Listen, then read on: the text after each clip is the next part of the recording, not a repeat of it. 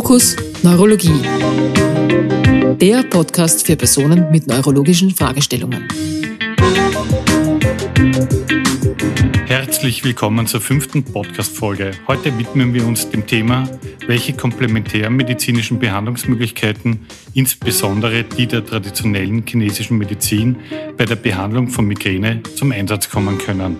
In gewohnter Form wird mein Interviewpartner diejenigen Fragen an mich und den heutigen Gast stellen, die im klinischen Alltag von Patientinnen und Patienten an uns gerichtet werden.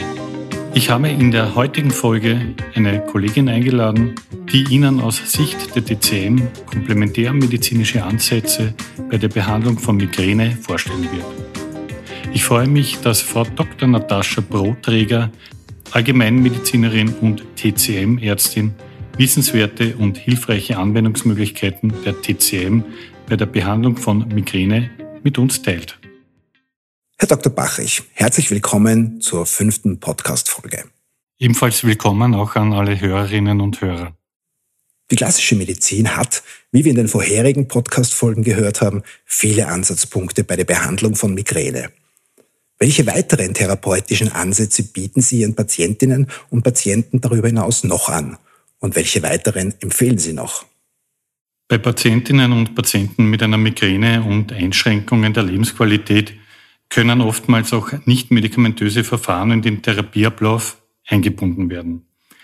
Neben der psychologischen Schmerztherapie wie Schmerzbewältigung, Schmerzmanagement und diversen Entspannungsverfahren hat sich die Akupunktur der TCM gut bewährt. Diese Methode wird von vielen meiner Patientinnen und Patienten angenommen, vor allem auch in jenen Fällen, bei denen eine medikamentöse Prophylaxe abgelehnt oder auch nicht vertragen wird. Wie erfolgt konkret das Zusammenspiel von klassischer Medizin und TCM? Der Ablauf ist üblicherweise folgender. Patienten kommen zu mir in die Ordination zur Abklärung von Kopfschmerzen.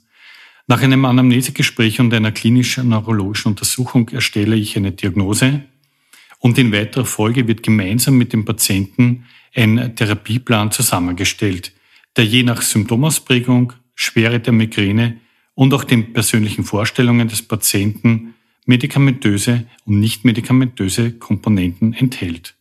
Oftmals sprechen mich Patienten auf komplementärmedizinische Methoden an, die auch in weiterer Folge von mir im Therapieplan berücksichtigt werden. Ich unterstütze das in jedem Fall zumal auch die Wirksamkeit von Methoden der DCM durch Studien belegt werden konnte.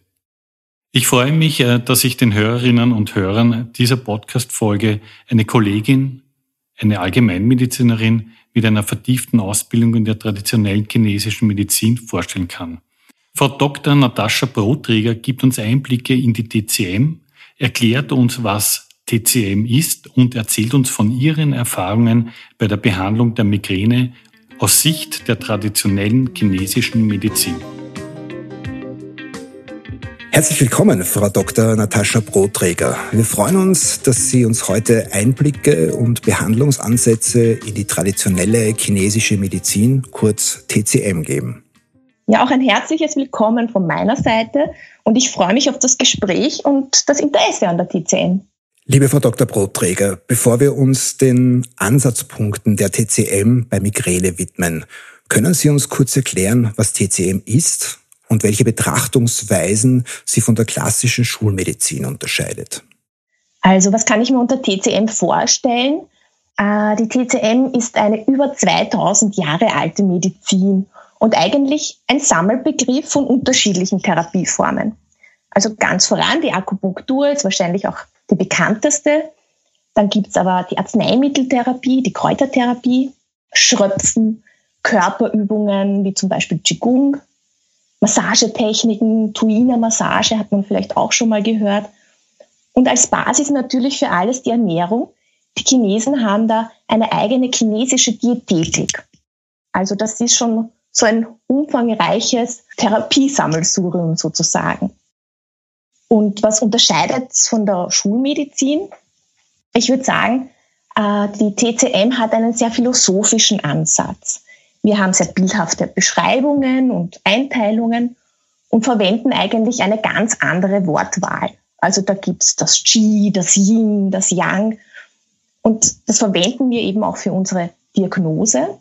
genauso wie wir Pulsdiagnostik, Zungendiagnostik, Bauchdiagnostik und vieles mehr verwenden. Für eine schulmedizinische Diagnose gibt es meistens mehrere chinesische Diagnosen. Das ist auch noch so ein Unterschied. Und was wir halt vor allem behandeln, ist nicht nur die Symptome, sondern auch die Wurzel einer Erkrankung. Betrachten wir die Akupunktur mal näher. Was passiert bei der Akupunktur, beziehungsweise wie und warum wirkt sie?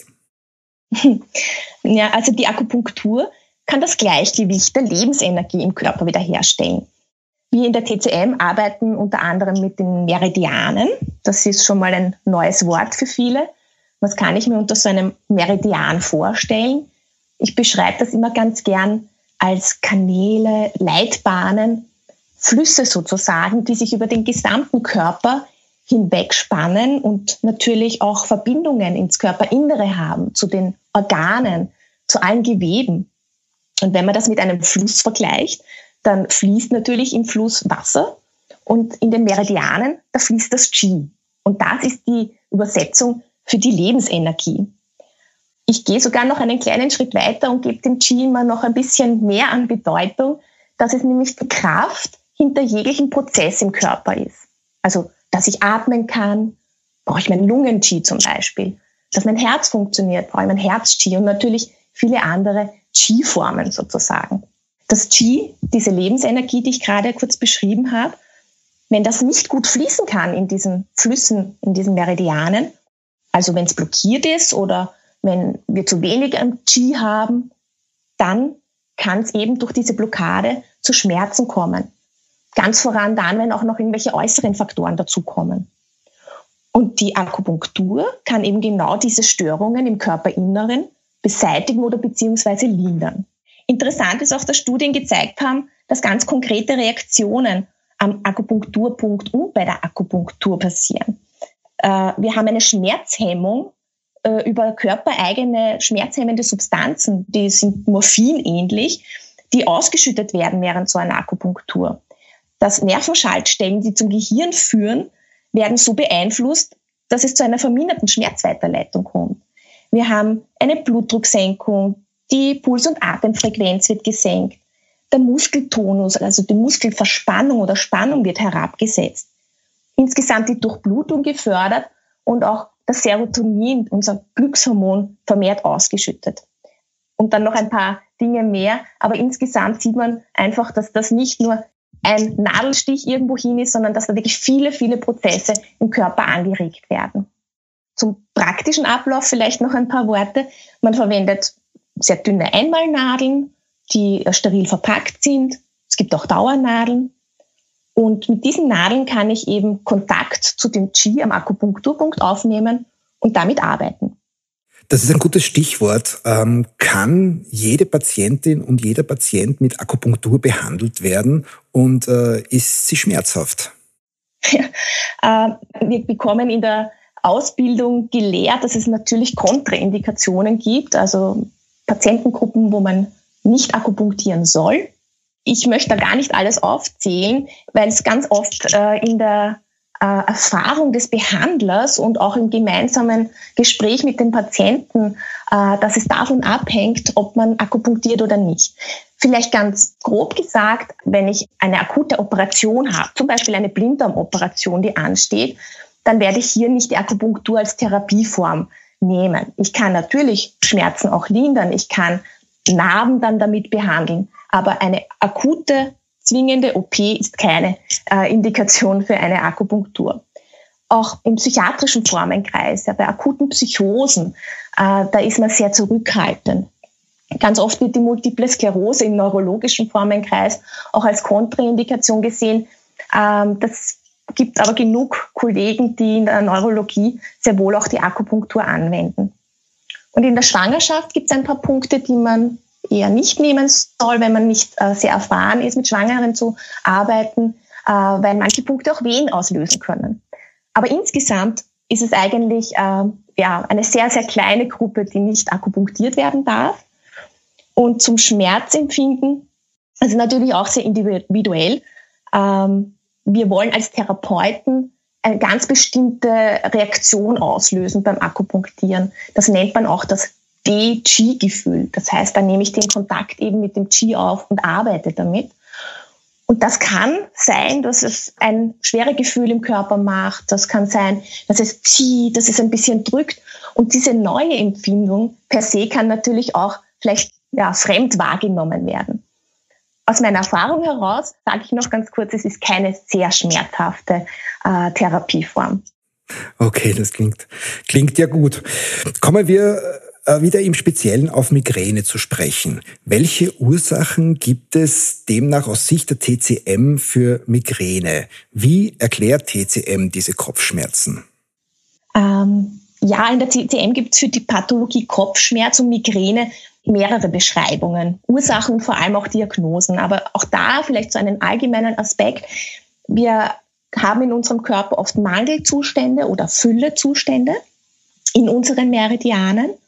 Und diese können dann wiederum zu einer Blockade oder einer Stagnation in diesem Fluss führen. Und wenn das Qi nicht richtig fließen kann, man kann sich das vorstellen wie Fahren mit so einer angezogenen Handbremse, ja, da entsteht Hitze. Und die Hitze, die steigt ganz gerne nach oben. Und wenn wir uns den Kopf betrachten, dann ist er unser höchster Körperteil. Ja, also verglichen mit einem Fesselballon, der ja auch mit Hitze betrieben wird, geht natürlich diese Hitze, die da entsteht, ja, wenn das Qi nicht gut fließen kann, viridissima hinauf. Und wenn ich dann noch eine reduzierte Abwehr habe aus den verschiedensten Gründen heraus ähm, und noch äußere Faktoren dazu kommen, Trigger wie Stress, Überarbeitung, ähm, wir schlafen oft zu wenig, wir essen nicht ähm, ausreichend oder zu viel oder die falschen Nahrungsmittel. Es wird nicht gefrühstückt zum Beispiel. Ganz viele Menschen haben eine ganz unregelmäßige Nahrungsaufnahme.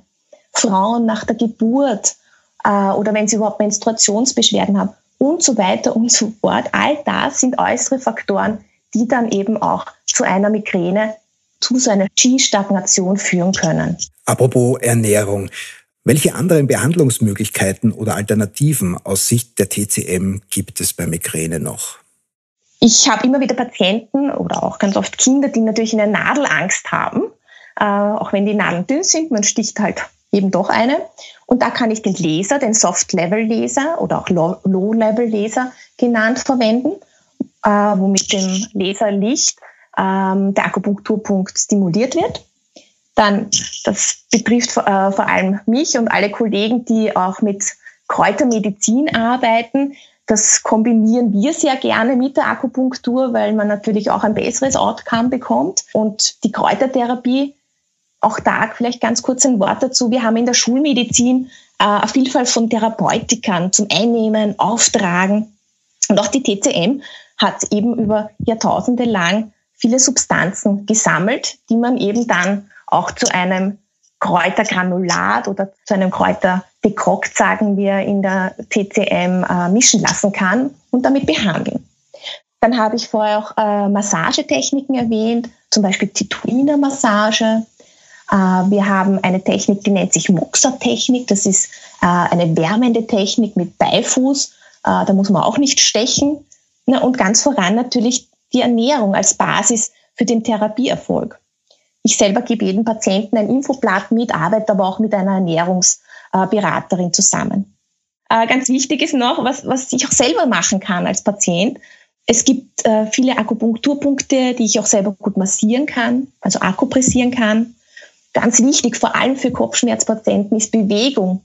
Diese Qi-Stagnation aufzulösen. Ja, ob ich äh, schwimmen gehe, laufen gehe oder einfach tanze. Die Atmung, also, dass ich tiefe Atemzüge nehme, immer wieder über den Tag verteilt, mal kurz das Fenster aufmache, frische Luft einatme. Natürlich eine ausgewogene und gesunde Ernährung, kurze Ruhepausen, also auch untertags mal fünf, zehn Minuten einfach nur sich hinsetzen, die Beine hoch, nicht in den Computer schauen äh, und da das Ziel gut fließen lassen. Fußmassage, ob man die selber macht, den Partner machen lässt äh, oder auf einem Tennisball mit dem Fuß rollt sozusagen. Da haben wir ganz viele Akupressurpunkte, äh, die man stimulieren kann. Da muss man sich gar nicht genau auskennen. Da kann man auch ganz viel das Ski wieder bewegen. Aus Ihrer Erfahrung gesprochen, Wie erfolgreich sind die vorgestellten Behandlungsmöglichkeiten der TCM bei Migräne? Und inwiefern kann sich die Zusammenarbeit mit der klassischen Schulmedizin positiv auf den Behandlungserfolg auswirken oder ergänzen? Es gibt sehr gute Erfolge, sowohl mit Akupunktur alleine als auch in Kombination mit den vorher vorgestellten Therapieansätzen. Und wir können als TCM-Therapeuten auf ein paar Dinge Einfluss nehmen. Also in der Migräne natürlich das Abklingen des Schmerzes beziehungsweise die Intensität mindern und das Intervall zwischen den Attacken verlängern. Überhaupt einen verbesserten Umgang mit dem Thema Schmerz. Die emotionale Anspannung durch das Schmerzgeschehen kann man sehr gut ausgleichen, indem man das Qi wieder harmonisiert. Auch die Anhebung der Lebensenergie des Qis kann man mit Akupunktur und Kräutermedizin sehr gut machen. Verbesserung der Lebensqualität insgesamt, welche Punkte man dann noch immer anspricht und im besten Fall auch eine Reduktion von unangemessener Medikation. Frau Dr. Brotträger, vielen Dank für das sehr, sehr interessante Gespräch, für die sehr interessanten Einblicke in die Welt der TCM. Wenn Patienten rund um dieses Thema mehr erfahren wollen, wo können sie das zum Beispiel tun? Also man kann sich sicher auf meiner Homepage unter www.medizin-rundum.at noch einige Informationen holen. Äh, ich habe auch eine Wahlarztordination in Wien. Aber es gibt im Internet wirklich sehr, sehr viele gute äh, Blogs, Einträge, gerade über die chinesische Diätetik, die Ernährung nach der Fünf-Elementen-Lehre. Und Gott sei Dank sind wir keine Randerscheinung mehr. Es gibt sehr viele äh, geschätzte Kollegen auch, die natürlich sicher auch bereit sind, den Patienten die TCM näher zu bringen. Herzlichen Dank für das Gespräch. Herzlichen Dank, ähm, dass Sie sich Zeit genommen haben, liebe Frau Dr. Brotträger. Und äh, alles Gute weiterhin. Danke auch für das Gespräch und ich freue mich sehr, wenn das Wissen über die TCM geteilt wird und wir damit Patienten helfen können. Und äh, ein eigener Gedanken noch von mir ist, also wenn alle Prozesse im Körper und Geist im Ausgleich sind, dann haben wir einen harmonischen Fluss und dann leben wir, glaube ich, Wohlbefinden und Gesundheit. Und damit wünsche ich Ihnen noch einen schönen Tag und Ihnen auch alles Gute. Weitere Podcast-Folgen zu diesem Thema finden Sie ab sofort auf unserer Website www.neurologiebachrich.at.